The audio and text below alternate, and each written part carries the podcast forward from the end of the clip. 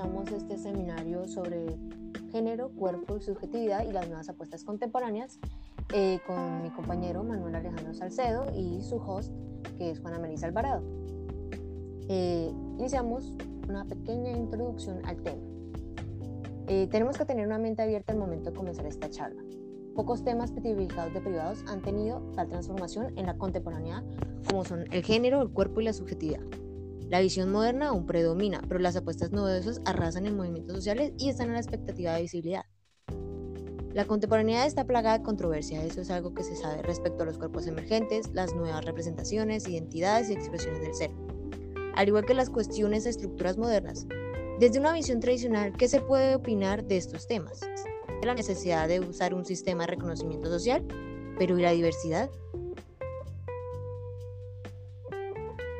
Eh, bueno, pues un primer tema a tocar sería, pues, cuál es la definición del cuerpo, ¿no?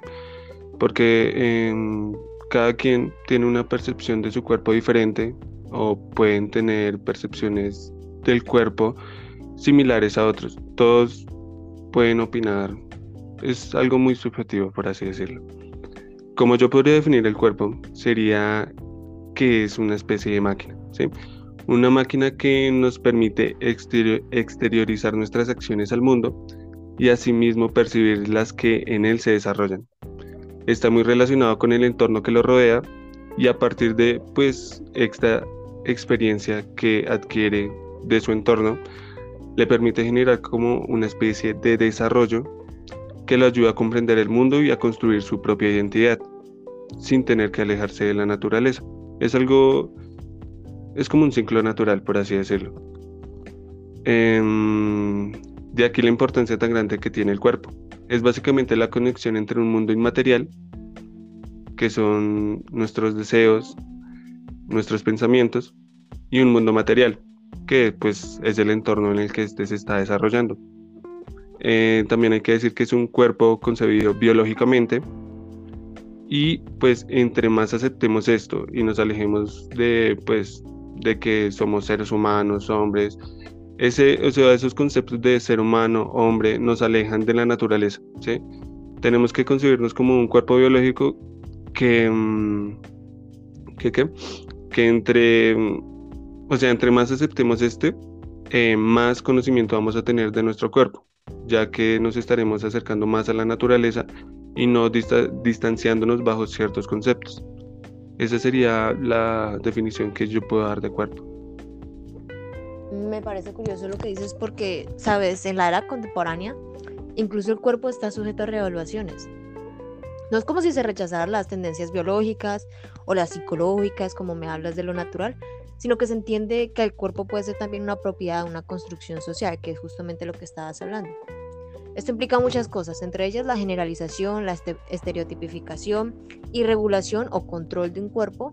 Eh, esto hace que sea una realidad. En este caso podríamos dar un ejemplo como las mujeres siendo atadas a la maternidad, eh, a la histeria de sus cuerpos en algunas épocas, las capacidades de inclusión ancladas al cuerpo normativo, podríamos meter aquí a los cuerpos no normativos, ya sea físicamente, por cuestiones de síndromes, de anomalías, y también podemos decir que el cuerpo, o sea, se piensa más, más, más actualmente que el cuerpo es un lugar eh, patrimonial de la sociedad, mediante el cual se interactúa con el mundo, como tú dices, y con otros. Además, la realización, la percepción y lugar de la sociedad puede ser determinada únicamente por la corporalidad de una persona. Esta es la expresión y evidencia más concreta de la existencia de un individuo, que esto va bastante en congruencia con lo que dices. Es la apuesta primera e incondicional de todo integrante de la sociedad o de la naturaleza en sí. Es inevitable, es indispensable para que, uno se, para que se te ubique. Después de todo, incluso la suerte de especismo tiene un fundamento en el cuerpo, en las que diría yo normativas o dimensiones del cuerpo.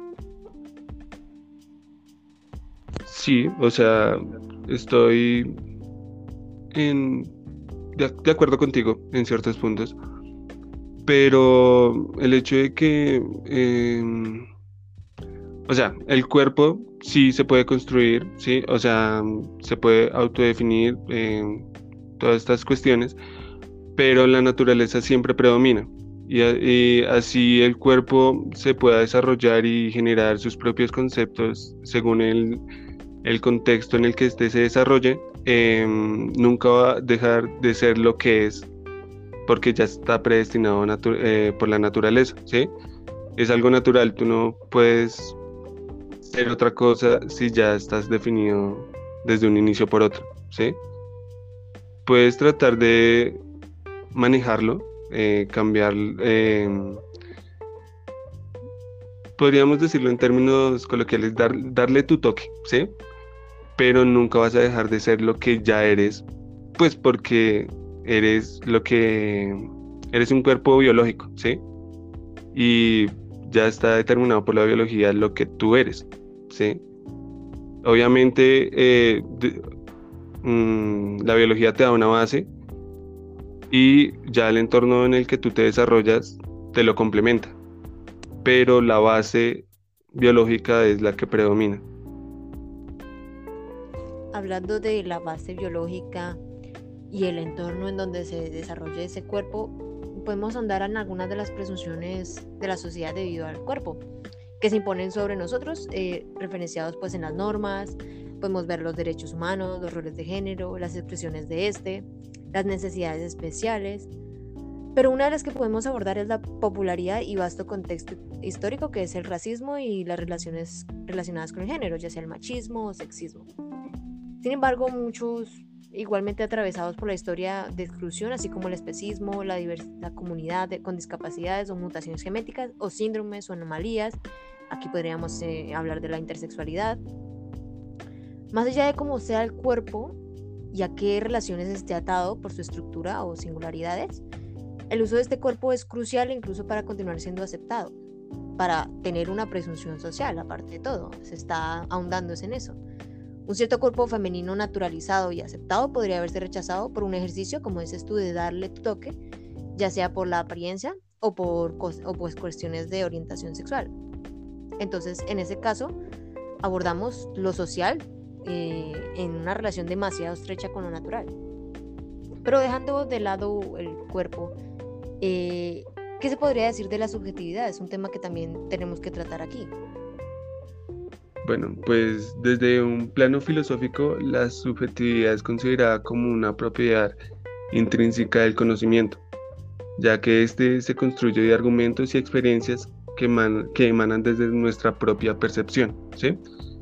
Em, a pesar de la elaboración de parámetros para definir con mayor exactitud lo que se considera como verdadero u objetivo, los intereses y las motivaciones afectan eh, cualquier respuesta, ya que pues la subjetividad yo la veo y pues desde, pues, desde mi, punto de vista, la subjetividad es como una mm, percepción, ¿sí? la percepción que tú tienes de diferentes situaciones, de, digamos, lo que, si volvemos a retomar la parte del cuerpo, eh, la percepción que tú tengas de tu propio cuerpo, ¿sí? Lo que pasa es que a veces malinterpretamos esa, esa percepción y eh, tratamos de manipular cualquier cosa eh, excusándonos en que es mi percepción y pues tiene que ser respetada porque así es, ¿sí? Em, eh, lo que tú dices, a veces las personas em, no están conformes con su cuerpo, con su sexualidad y simplemente la cambian porque se perciben como, como diferente a lo que ya su biología de por sí les está diciendo, ¿sí? Y para mí eso está mal, ¿sí? Porque em, el hecho de que tú tengas la capacidad de eh, autopercibirte, de dar tu punto de vista al mundo, de expresarlo, no quiere decir que em, destruyas tu biología, destruyas o niegues la parte natural de tu cuerpo solamente porque eh, quieres volver a ser como una hoja en blanco, por así decirlo, y comenzar a construirte desde cero.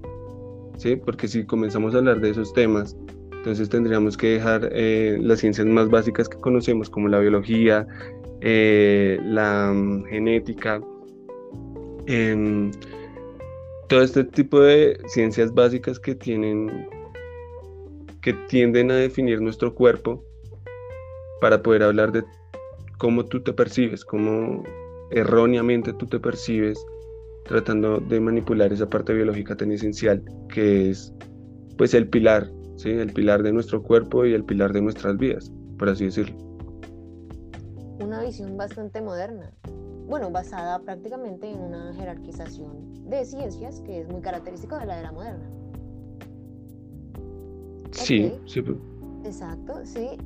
Eh, ¿Qué podríamos decir entonces en una vista más contemporánea? La subjetividad, primero que todo, es la manera en que los sujetos se incorporan a determinados parámetros, cómo crean significados en relación con nosotros, eh, con ciertos contextos, porque ellos llegan a una, una realidad dada, una sociedad dada, entregada a ellos, y es algo inamovible en los, seres, en los seres sociales. La subjetividad es algo universal, el hecho de autodefinirse. Claro que Foucault habla más de una subjetividad producida, era onda más en la, subjetividad con base a estructuras mayores, a construcciones mayores, habla de, la que, de, la que, de que la subjetividad puede ser producida. Y este tema del que hablas, tipo disforias mm, de género, por, por, decirlo, pueden llevarnos a temas aún más grandes, que son como el género o los colectivos de género. ¿Qué podrías decir sobre ello? Bueno, pues la ideología de género, pues es un conjunto de ideas anticientíficas por el hecho de que ya te mencioné anteriormente, al hablar de una ideología de género es como tú te autopercibes, ¿sí? Em, si tú te, o sea, eres mujer y te autopercibes como hombre, estás negando toda tu biología, toda tu genética y tienes que dejar de lado las ciencias más básicas para poder hablar de tu autopercepción y que esa autopercepción sea aceptada. Es algo parecido, no sé si tú has escuchado un caso muy curioso que sucedió en Inglaterra, de un señor que se autopercibe como perro, ¿sí? Solo porque él se autopercibe así, o sea, sé que estamos hablando de género, pero algo tan ilógico como un señor que se autopercibe como perro, solo porque, pues, bueno, él piensa que es así. Entonces todos tenemos que aceptar esa idea, negando las bases científicas de nuestra sociedad, solo porque, pues, él quiere ser un perro, ¿sí? Entonces, la ideología de género son un conjunto de ideas anticientíficas que por lo general son eh, encaminadas hacia el mundo de lo político, ¿sí? Eh, tú ves que actualmente casi todos los partidos de izquierda son los que promueven estos tipos de colectivos, estos tipos de, de derechos, de cuestiones ante mm, los movimientos feministas radicales, las comunidades LGTBI. Eh, yo lo veo como simplemente como un receptor de, o sea, como el, los movimientos de izquierda ya no tienen como ese apoyo del proletariado, pues buscan nuevas comunidades, Nuevos, una nueva población a la cual representar y poder ganar eh, algo de fuerza, ¿sí? Y esas comunidades son las que se autoperciben como algo diferente a lo que ya son. Ok. Hablando de eso, del proletariado, tiene mucha mm, cuestión y mucho enredo con la escuela de Frankfurt, podría decirse, que es que el proletariado ya no es lo que antes se decía que era. O sea, el proletariado ha cambiado con el tiempo. Es, es razonable que los políticos hayan comenzado a cambiar sus discursos. Pero más allá del género, o sea, en las épocas actuales, lo que más ha cambiado en las últimas décadas son las representaciones y las relaciones entre sujetos.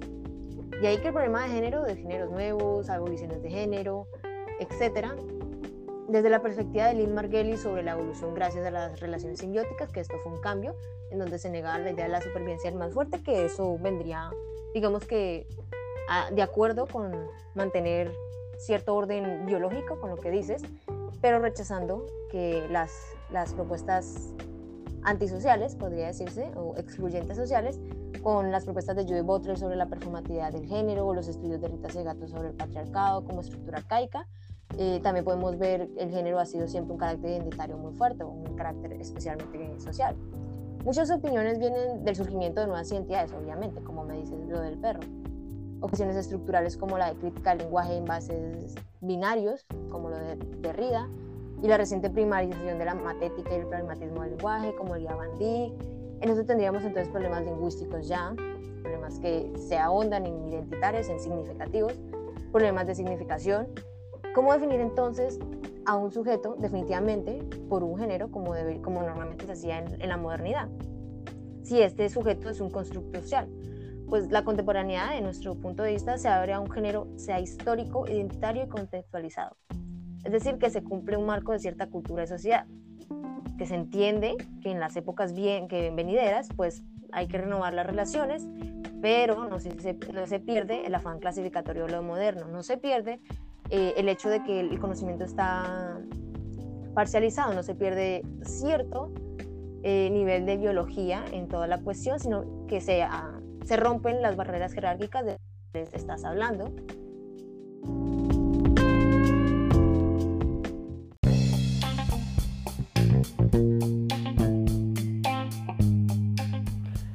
Habiendo aclarado que la contemporaneidad no tiene ningún problema realmente con la biología, no tiene ningún problema con la genitalidad, sino tiene más bien un problema de unas cuestiones sociales de reestructuración, eh, podríamos estar cerrando este, esta idea y eh, daríamos fin a, este, esta pequeña charla, esta pequeña discusión sobre las ideas modernas y contemporáneas que, tenían sobre, que se tienen sobre el cuerpo, la subjetividad y el género.